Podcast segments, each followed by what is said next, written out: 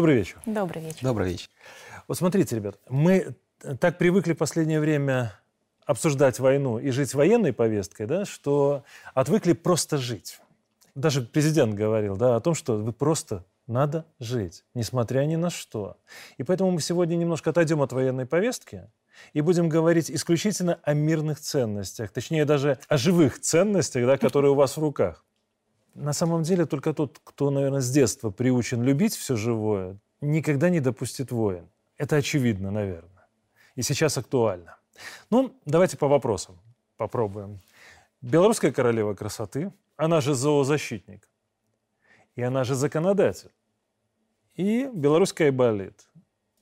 В данном случае я бы даже сказал, он потребитель будущего закона. Вот я хотел бы, да, чтобы мы в какой-то степени это не забывали, что закон пишется законодателями, но в интересах общества, всего общества. Молодые, красивые и успешные, оба. Вот скажите, люди, которые любят животных, вы даже улыбаетесь, да? У вас э, у них всегда вот у этих людей, да, одинаковая реакция. У этих людей всегда какой-то свет особый. Наверное, сложно сказать, что есть какой-то свет, но тем не менее я уверена, что эти люди отличаются.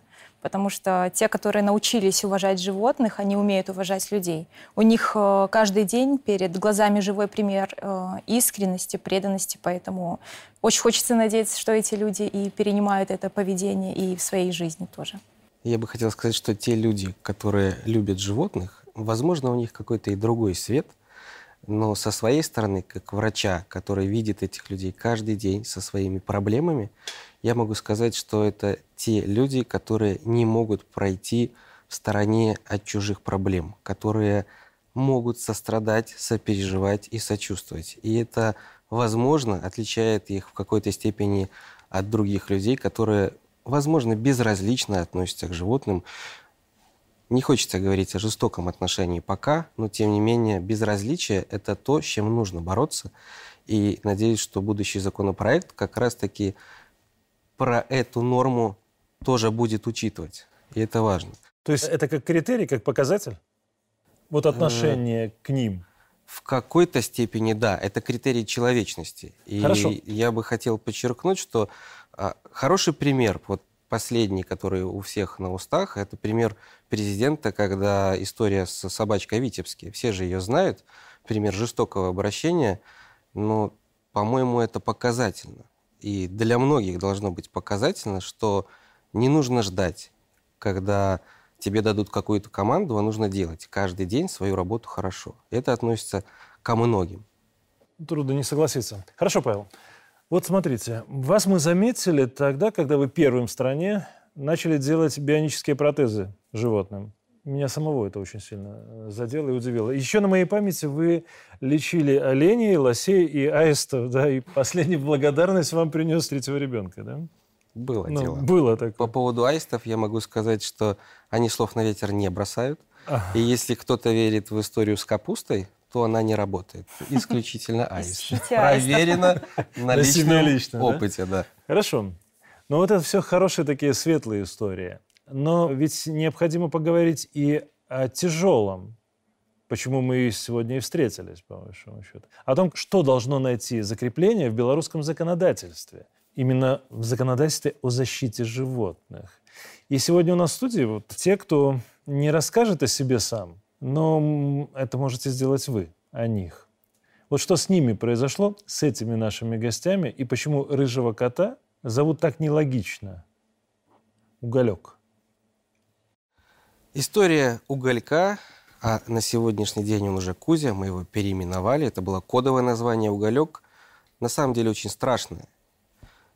Его бросили в костер. И когда я только услышал, что привезут котика, которого бросили в костер, мне стало страшно, что такое можно сделать. И это сделал человек. И этот кот выжил, несмотря на то, что костер был не просто каким-то э, небольшим пламенем. Был огромный костер, жгли ветки, и этот кот не мог сам выбраться из этого костра. Прибежал сосед, человек, который все это видел, разрушил этот костер, и этот кот убежал. Убежал на три дня, его никто не видел и не знал, где он находится. Позже он пришел сам к людям, его привезли волонтеры. Большое им за это спасибо, что они не прошли мимо этой трагедии. И когда я его увидел, это было что-то страшное. Я, честно говоря, не сразу понимал, что передо мной. Это было обугленное тело, у которого сгорели лапки, подушечки, у которого сгорела вся мордочка и очень много, что было в состоянии ожога. И, если честно, я был шокирован, потому что я не знал, что делать дальше. Но его взгляд, наверняка вы его и сейчас отмечаете, пронзительный взгляд, уже тогда говорил и давал надежду, что я буду бороться. И, ребята, давайте-ка спасайте, коль я к вам уже поступил. Честно говоря, как сделать лапки, я не задумывался, потому что мы знали, что лапы можно пришить, и с этим проблем больших возникнуть не должно. Ну вот все остальное, э, если посмотреть фотографии первоначального уголька, это было ужасающее состояние. Сейчас он такой красавец, э, герой, можно сказать, но он пережил очень многое. Поэтому жестокость, та, с которой столкнулся уголек, она, конечно же, запредельная. Но у него на сегодняшний день все отлично. У него две задние новые бионические титановые лапки, на которых он может уверенно бегать, прыгать и радовать всех окружающих. И мало того, радовать, показывать на своем личном примере, что не стоит никогда сдаваться, нужно идти вперед, что бы ни случилось. И тебе обязательно помогут. Найдутся а... эти люди.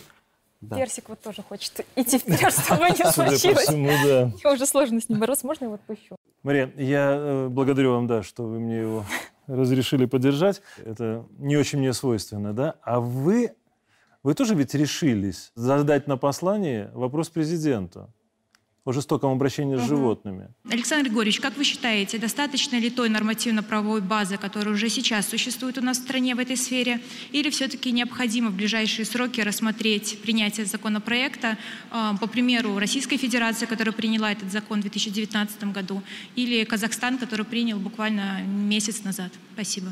Спасибо. Удивительно, Маш, что ты не знаешь моего отношения к этому вопросу. Пора бы уже знать абсолютно согласен с тобой в том, намек я понял, что тех нормативных актов, которые у нас есть, недостаточно. Но вы сейчас поймете мою позицию. Как-то недавно в узком кругу мне спросили, что для меня неприемлемо. Может, еще что-то, но три вещи это точно. Первое – плач детей. Простите меня, насилование женщин и убийство животных.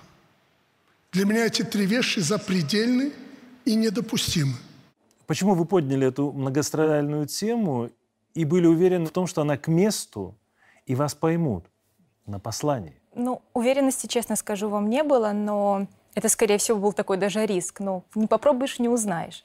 И на самом деле этой темой я занимаюсь два года с момента начала работы в парламенте и достаточно глубоко в нее погружена и понимала точно, что потребность у общества в принятии подобного закона, она есть. И как раз-таки за день до послания я посещала один из минских приютов, поэтому, можно сказать, на таких свежих эмоциях, погруженная в эту тему, а, не могла не затронуть этот вопрос.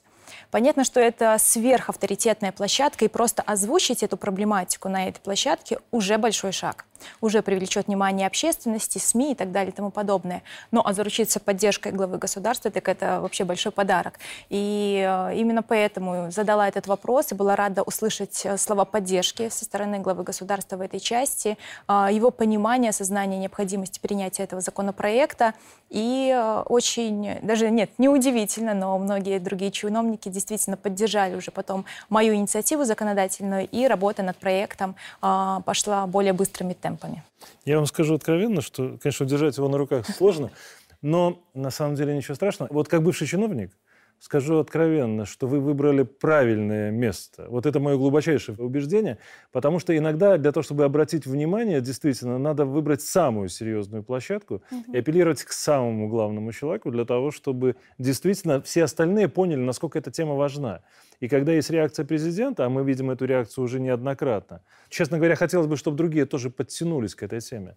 Потому что только вот когда мы вместе будем эту проблему решать, тогда вот таких случаев, как с угольком, не будет на самом деле. Да, Марат Сергеевич, вот вы вначале правильно отметили, что э, понятна приоритетность задач, в принципе, в государственной системе, в политике. Есть вопросы национальной безопасности, и здесь никто не пытается с этим спорить, но, как э, и говорил глава государства, что каждый должен заниматься своим делом, и тогда мы сможем защитить нашу страну. И для того, чтобы закрывать все векторы, которые важны в обществе, в государстве, э, думаю, не стоит концентрироваться только на одном вопросе. И вопрос зоозащиты кому-то может показаться ну, второстепенным, если не далее. Но на самом деле, если мы будем концентрироваться только на одной теме, забывать про другие, то ни к чему хорошему это не приведет. Поэтому я очень рада, что э, нашла поддержку и в лице других ведомств, и вот такой большой широкой рабочей группы сейчас работаем над проектом. Глубочайшее убеждение у меня заключается в том, что если мы решим вопрос в отношении закона о животных, мы тем самым привлечем на свою сторону огромное количество людей, которые считают искренне, что этот вопрос назрел. Угу. Поэтому, на мой взгляд, это вопрос не только социальный и не только общественный. Реально это идеологический, политический инструмент, который власть до сих пор не использует. Хотя уже начал. Даже благодаря тому, что ваша активность дело, в этом да. Да, проявляется. Смотрите, ребят, законопроект сейчас в стадии обсуждения. Да. Да? И буквально за последнее время в стране произошло несколько таких э, громких событий, громких случаев, которые как будто кричат о том, что пора принимать этот закон. Вот жуткая история в Кареличах с этими породистыми собаками. Да, Вы знаете об этом несколько десятков смертей питомцев в Смолевичах. Вот закопанная заживо собака, да, которую до сих пор выхаживают, в том числе и сотрудники ОНТ помогают в этом. И как светлое пятно во всем этом кошмаре, это то, о чем вы говорили, да, то есть хэппи жестокого обращения с собакой, когда президент вмешался, и собака нашла свой новый дом. И очевидно, что это будет совершенно другая жизнь по качеству у животного. Басков по жизни всех приютил. Вот никто его. Да, да, да. Команд, команд. Ну, мягенький вообще. Новый участник хоккейной команды президента. Вот этот законопроект, он поможет сделать эти хэппи-энды нормой, а не исключением? Убеждена, что да. А, в принципе, одной из самых главных целей принятия этого законопроекта я вижу как раз-таки изменение парадигмы и развитие принципа гуманизма и обращения с животными. Безусловно, там есть нормы, статьи, которые подкрепляют статьи из Кодекса административных правонарушениях, от Уголовного кодекса о жестоком именно обращении с животными. Там есть и превентивные меры. Например, а, нельзя завести а, животного тому человеку, который, который имеет судимость за жестокое обращение с животными животными. Там четко будут прописаны типовые положения по условиям содержания в питомниках, в приютах, дабы не допустить вот этой ситуации, когда четыре кота держат в одной клетке. Поэтому законопроект, он на самом деле обширный, фундаментальный. Мы касаемся сферы не только животных-компаньонов, но и лабораторных животных, животных, э, которые используются в культуре, спорте, служебных животных. Поэтому вот это тот фундамент, который действительно закроет абсолютно все правоотношения. А вы чего ждете от закона? Честно говоря, я бы хотел, чтобы вот эти истории жестоким обращением, благодаря принятию закона, стали крайним исключением из правил отношения к животным. Это должно быть нонсенс, а не нормой для того, что мы сейчас видим.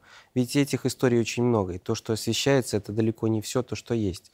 Мы, как врачи, каждый день практически сталкиваемся с историей «выбросили в мусорку котят», выбросили на дорогу в мешке для того, чтобы вроде как бы это не я их убил, а проезжающая машина.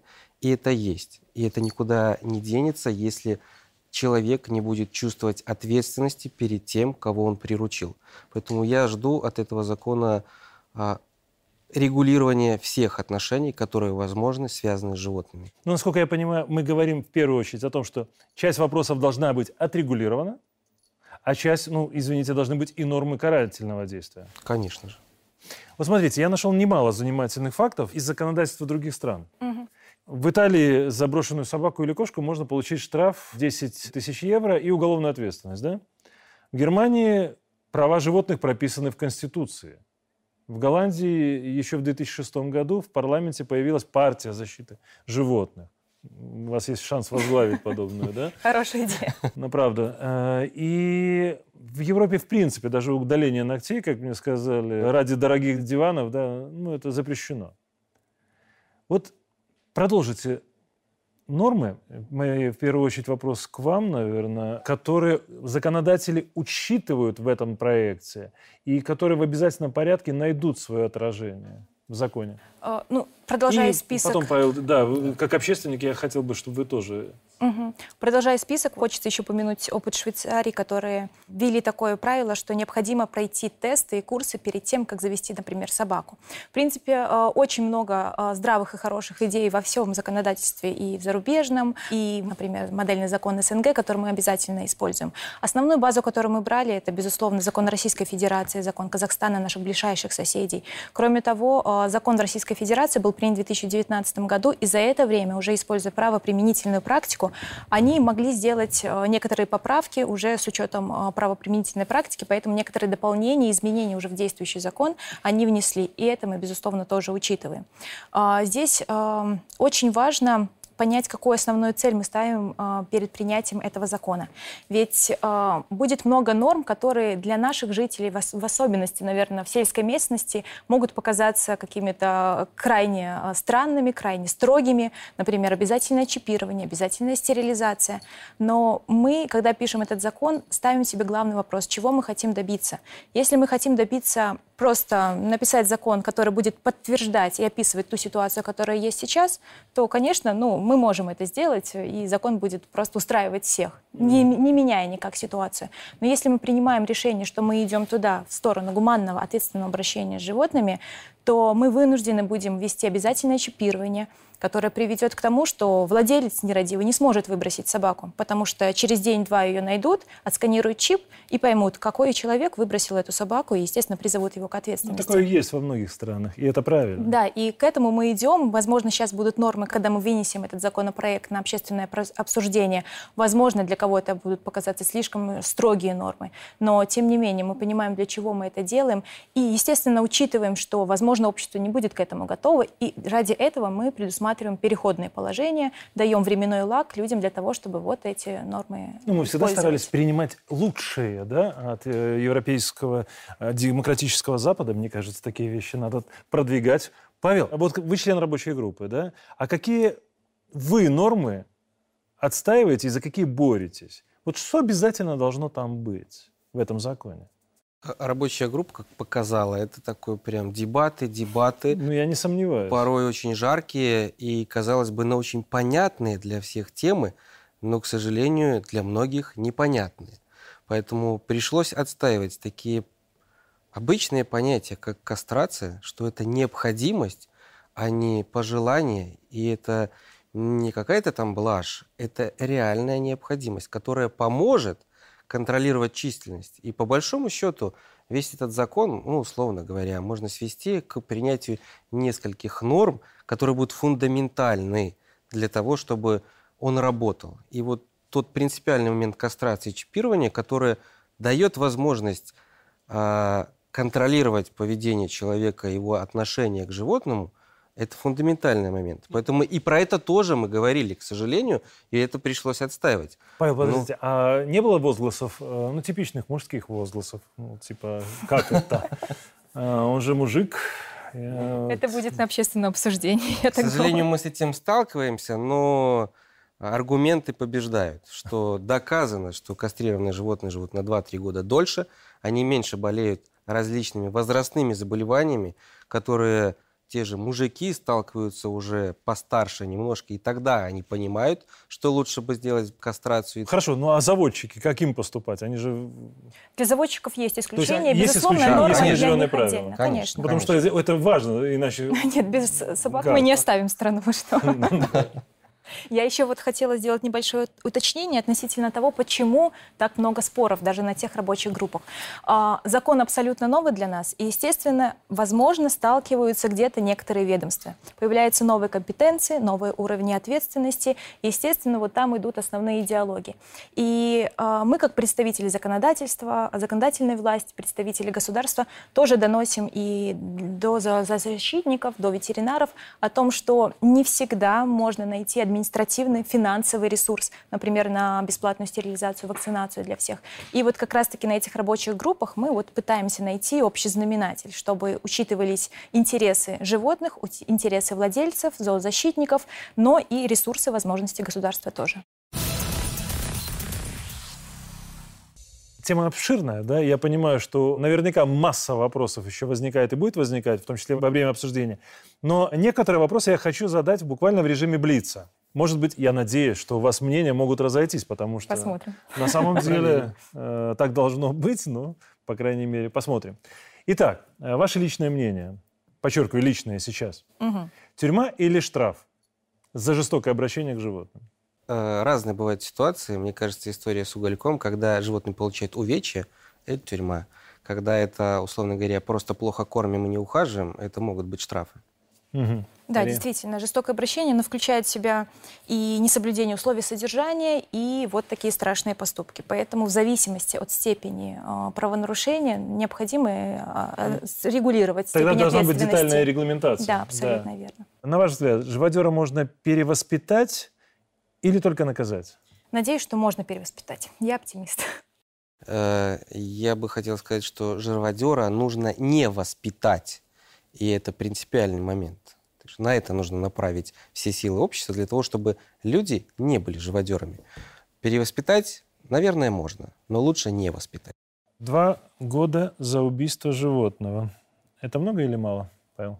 Это достаточно для того, чтобы остудить горячие головы, которые хотят это сделать по каким-то причинам, да. Мария? Сложно мне судить о сроках тюремного заключения, поэтому все-таки отдам это на откуп судьям. Мгм. А, питбули, ротвейлеры, да, и другие бойцовые собаки на улице. Да или нет? Нет. Да, да, но с особой повышенной ответственностью со стороны владельцев. Это будет дополнительный, конечно, нормордник, обязательный поводок при выгуле и, возможно, даже дополнительные курсы для этих владельцев в качестве подготовки, чтобы владельцы понимали, да, как Это как обязательное условие да, содержания перед таких собак. покупкой. Да. Практический вопрос. Покупаете ли вы косметику, испытанную на животных, Павел? В принципе, не пользуюсь косметикой, поэтому нет. Стараюсь на это обращать внимание, но буду откровенной, думаю, парочку средств все-таки найдется, потому что не все бренды, не все производители сейчас э, так этически относятся к зоозащите, к животным, поэтому рынок пока еще не готов на 100%. Вы знаете, когда мои коллеги начинали задавать вопрос э, руководителю одного из предприятий, выпускающих медицинские препараты по этому поводу, я, честно говоря, не совсем понял даже, что их так волнует. Да? И неужели мы обращали внимание когда-нибудь раньше о том, э, химия вот эта испытывалась Да. на животных или нет? Ну, раз вопрос такой возник, значит, есть. Цирк и дельфинарии, за или против? Мария? Против. За. За. За. Так. Так. Как отец троих детей, как я понимаю, А, да? Да, конечно. Ну, слушайте, дельфинарий, а, по-моему, ну, это такой же релакс а, для людей в наше время. Мы же не говорим о жестоком обращении с дельфинами. Да, в какой-то степени неволя, но тем не менее надо понимать, что они тоже выполняют какое-то предназначение. И если они кого-то спасают в плане реабилитации, то почему это должно быть против? Мгм. Мария? Хотите, Вы чтобы я устроила дебаты? Нет, просто понимаете, э, я знаете, о Могу чем подумал в какой-то момент? Для законодателей, да, очень важно. Я понимаю, почему у вас могут возникать жаркие споры на обсуждение, но самое главное, мне кажется, не дойти до абсурда. Это абсолютно верно. И здесь я высказываю сугубо свою личную позицию, как мы с вами договорились э, до этого Блица. А, И вот как раз-таки на рабочих группах, где я являюсь руководителем рабочей группы, модератором, это, наверное, самое сложное, а, немножко забыть о своем личном мнении и попытаться вот в этих спорах найти консенсус, найти вот ту золотую середину. И это вот моя самая главная задача, которую я ста- поставила перед собой во время рабочих групп. А, Но а касательно цирков, дельфинариев, я все-таки убеждена, что даже не в передвижных в стационарных цирках очень сложно предоставить необходимые условия для того же слона, льва, тигра, чтобы они действительно чувствовали себя комфортно. И использовать э, животных для развлечений людей я бы не хотела. Это мнение, которое уважаю. Налог на содержание домашних животных. Да-да-да, Хорошо или плохо? очень хорошо. Очень хорошо.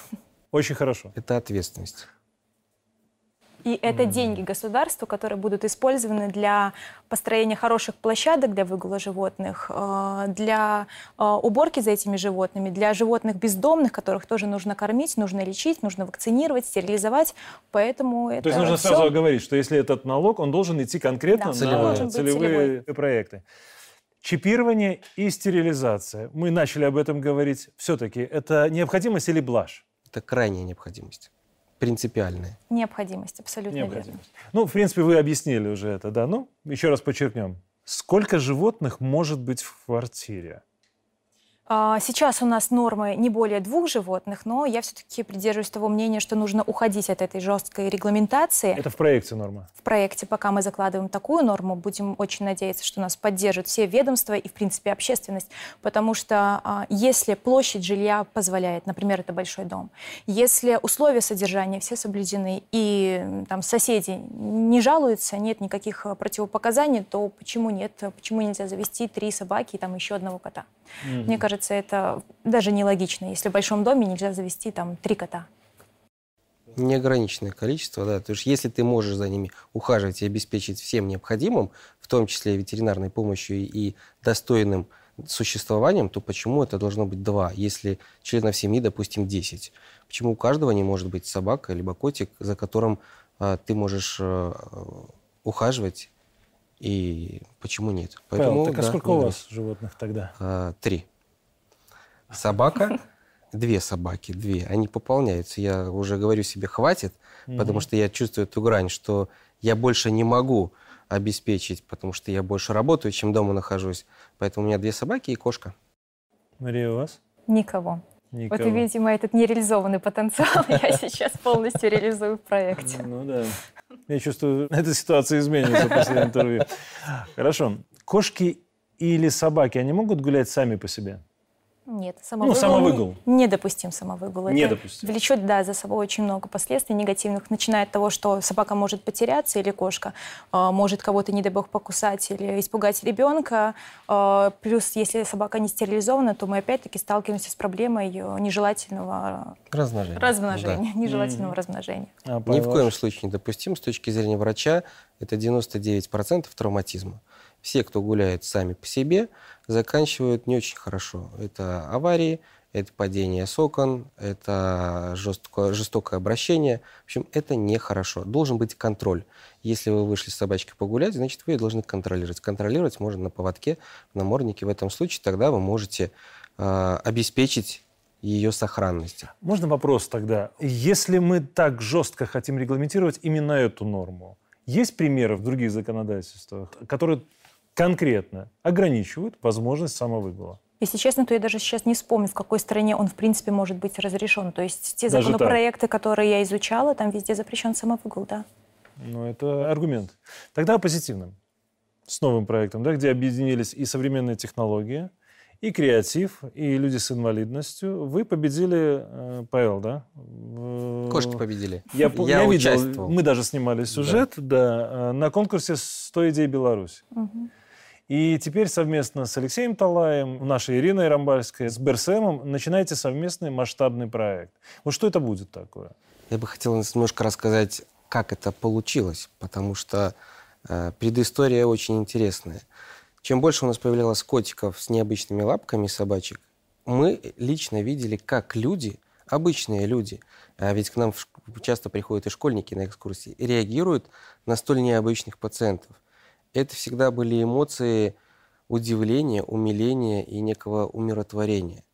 И мы решили познакомить наших, э, ну, мы их так любя называем, киборгов, с особенными ребятами, с детьми. Это было со слезами на глазах, я вам признаюсь. И первая наша встреча была в Венецком доме-интернате. Кстати, девочка из этого интерната, скорее всего, наблюдает за судьбой Кузи, поэтому передаем ей привет, Виктория. Тебе привет от Кузи. Так вот, невозможно описать словами те эмоции, которые испытывают эти дети, да и взрослые люди, да и мы, когда это все наблюдаем. Задача, мы никакой задачи перед собой не ставили. Мы просто видели, что это как-то работает, и подумали, а почему бы это не направить на психологическую, социальную, в том числе и трудовую реабилитацию тех людей, которые по каким-то причинам ограничены физически э, своими возможностями.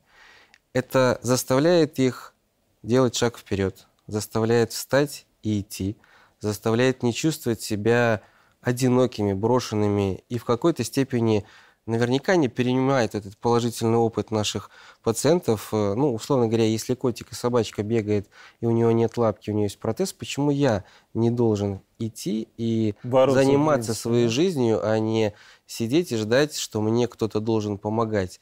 Каждый кует свое счастье сам. Ну, Алексей этому хороший такой пример да, для и всех. Вот, честно говоря, у меня была внутри маленькая Э, настороженность, как это сработает, я лично, лично я очень боялся обидеть этих ребят, ну, потому что была такая мысль, а почему котику пришили лапку, а мне в свое время нет по какой-то причине. Но, честно говоря, вот и Алексей тоже эти мысли развенчал. А, видя вот эту милоту, ты забываешь про все остальное.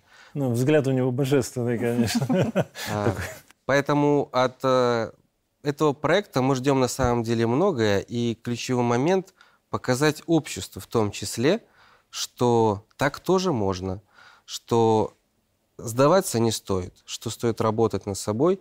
И мне кажется, вот этот элемент реабилитации должен стать не какой-то там изюминкой, где-то кто-то что-то делает, а в какой-то степени рутиной в процессе реабилитации подобных детей. Если хотите, зоотерапия, те же ипотерапии, катание на лошадях особенных mm-hmm. ребят, это должно быть, Кузя соглашается, нормой а не чем-то э, необычным и странным и эксклюзивным. По поводу 100 идей, я бы хотел сказать, что это отличная площадка, и, как по мне, э, для реализации, в том числе и подобных проектов, в принципе, инициатив молодежи, но то, что я могу заметить как участник, ну, хотя участники были котики и собачки, э, мне кажется, не так уж это освещено. Ну, вот я, когда столкнулся с историей 100 идей, Э, очень случайно это все было на самом деле. Мне кажется, что это должно быть прям вот... Более есть, есть идея, давай туда.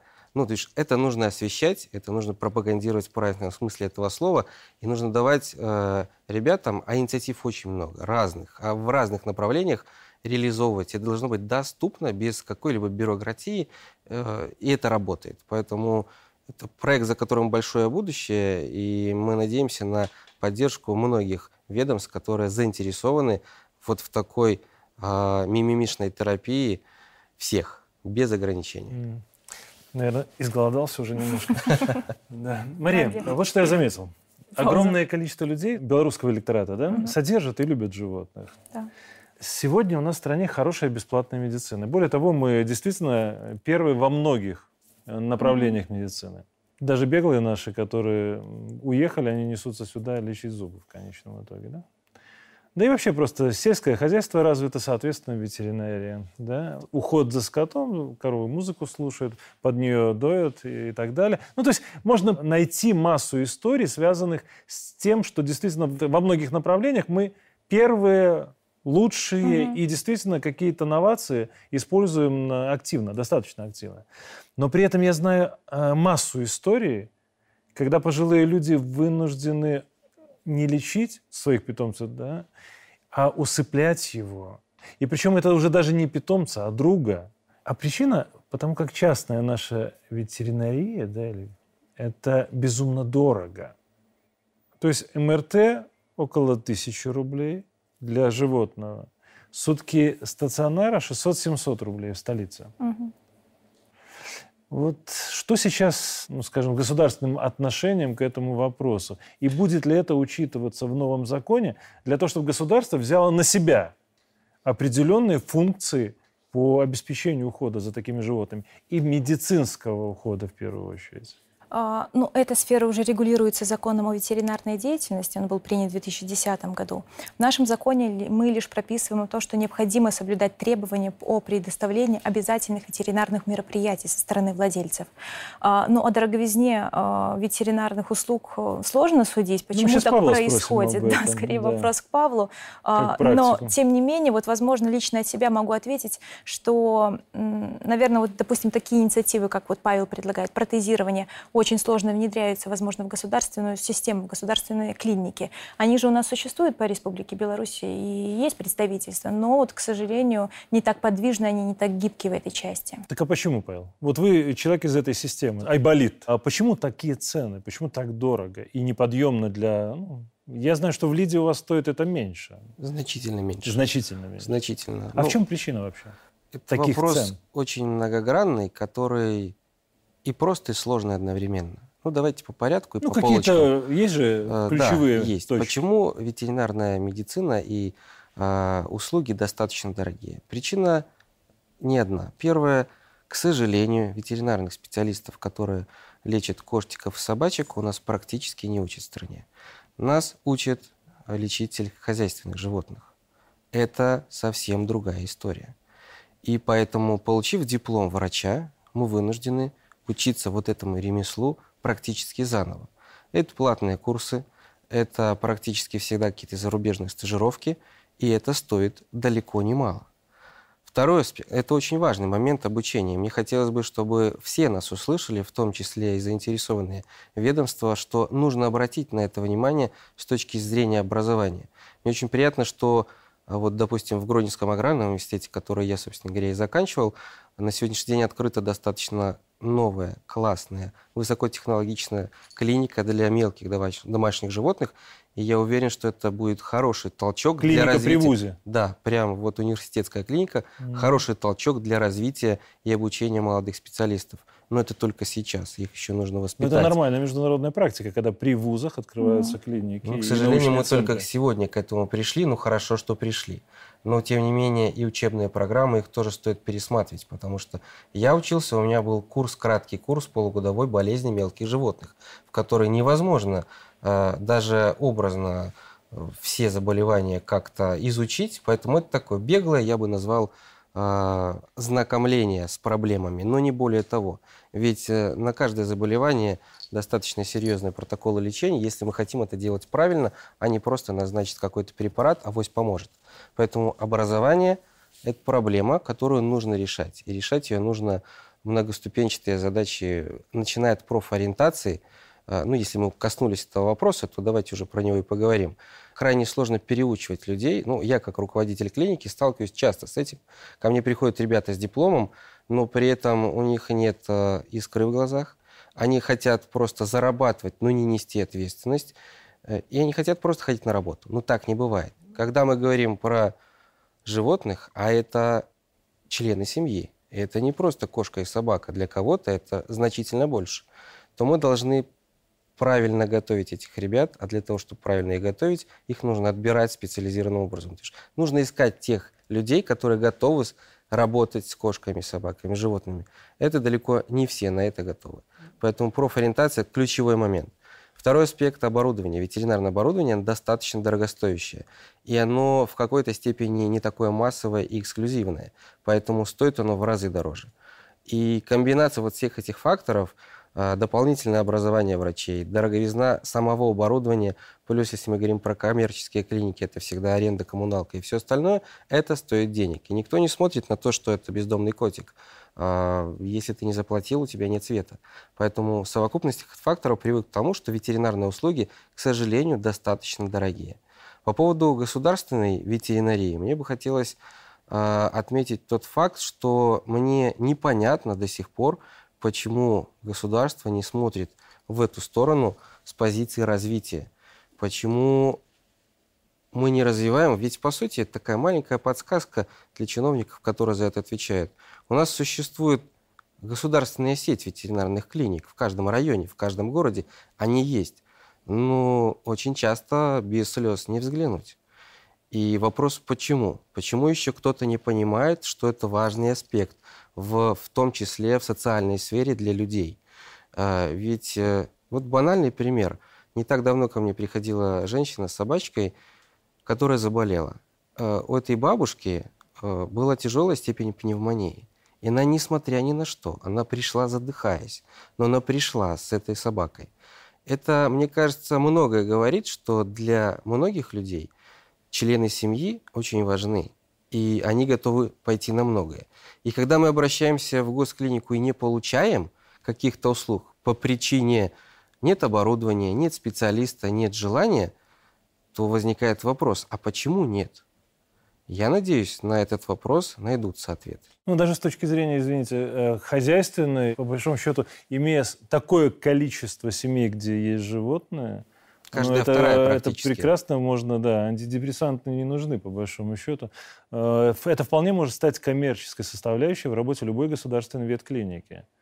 И составить конкуренцию, соответственно, это повлияет на цены непосредственным образом. Ну, ладно. Хорошо, тогда по важному алгоритму еще, да? Допустим, кто-то становится свидетелем издевательства над животными. Сегодня куда ему звонить и что предпринимать сразу, да, для того, чтобы ну, не ждать, когда президент обратит внимание, да, но и на должностном уровне, не только на человеческом, просто решить этот вопрос, не обращаясь наверх. Неужели нет этого алгоритма? Что делать? А, Ну, нужно сказать, что вообще вот эти дела по жестокому обращению с животными, они достаточно сложны для расследования, потому что сложно доказать э, саму суть преступления. И в первую очередь, если вы становитесь свидетелем жестокого обращения, необходимо зафиксировать это на видеокамеру, фотокамеру и уже вот с этими материалами обращаться в милицию. Потому что пройти мимо, это значит просто плодить эту агрессию, и, возможно, этот человек, который сегодня избивает собаку, завтра, возможно, поднимет руку уже на своего ребенка или совершит другое преступление. Поэтому вот на этом этапе с помощью видеокамеры, телефон сейчас у нас всегда под руками, таким образом зафиксировать это правонарушение. И в РОВД по месту Да, жительства. абсолютно По месту ну, совершения вот Да. этого правонарушения, да, преступления. Так, Павел, вы согласны с этим? Э, Да, я согласен. Хотелось бы добавить, что хотелось бы больше расторопности от сотрудников МВД в плане рассмотрения подобных дел, потому что иногда это заканчивается отписками, отмашками, и, ну, да ладно, что там такого случилось, ничего не произошло. Поэтому вы правильно сказали, не стоит ждать, пока президент даст команду. Нужно каждому на местах, начиная от э, дежурного в МВД, заканчивая следователем, который будет вести это дело, разбираться, потому что это неправильно. И так не должно быть. И должен быть четкий алгоритм действий у всех, и все должны понимать. Обратиться хочется и к своим коллегам, врачам, которые... Ну, я с этим столкнулся, потому что когда ты осматриваешь э, искалеченных животных от э, пострадавших от людей, к сожалению, многие мои коллеги говорят, слушай, нужно же писать будет какое-то заключение, а нужно же потом будет идти в суд. Ой, я не хочу этих проблем, я не буду в этом участвовать. Поэтому пока каждый из нас не начнет делать свое дело хорошо, ситуация не поменяется. Начиная от врача, который дает заключение, заканчивая следователем, который будет разбираться. Ну, это вот пресловутое общественное мнение надо формировать. Формировать действительно вместе. Тогда по срокам. Мария, в первую очередь вопрос к вам. Когда ожидать и ожидать ли в ближайшее время этот давно перезревший закон? А, Мы очень стараемся, чтобы это принять в самые кратчайшие сроки, но все мы должны понимать, что средний период принятия закона от нуля уже и до непосредственно подписи главы государства этого закона, то это примерно год полтора, возможно, даже два. А Сейчас этот закон находится в стадии разработки. После этого это произойдет где-то Месяц нам еще нужен полтора для того, чтобы завершить все заседания рабочих групп. Он будет вынесен на общественное обсуждение, после этого возвращается в палату снова для доработки с учетом уже предложений общества. Ну и после этого он уже будет рассматриваться в двух чтениях в палате представителей. Я думаю, что если мы очень грамотно разобрались с Конституцией, да, э, смогли действительно учесть много, огромное количество новаций и предложений, то мы обязаны э, закон, этот закон реализовать в этом году. Это вот мое глубочайшее убеждение. Ну, давайте тогда последний вопрос, около философский, хотя с такими э, да, сложно расставаться. Но я не могу не согласиться с Максимом Горьким, что иногда после общения с людьми хочется дружелюбно пожать лапу собаке, улыбнуться обезьяне, да, и поклониться слону. Вот в последние пару лет эта фраза все актуальнее.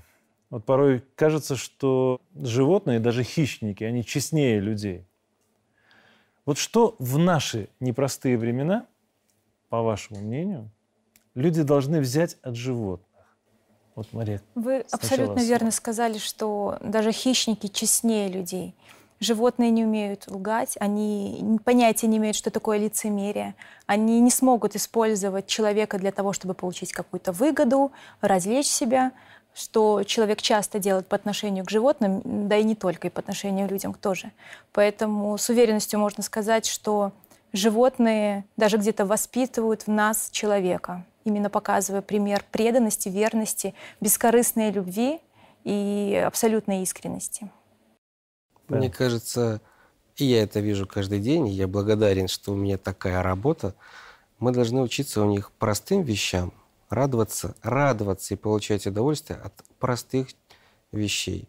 Выйти на улицу погулять, встретиться с своим любимым хозяином, просто улыбнуться, отвлечься от суеты. Преданность — это то, чему точно нас научат наши домашние питомцы. Ведь это так важно — быть преданным своему делу, своей родине. И тогда все получится. Да, Прекрасно. ценить, жизнь они умеют.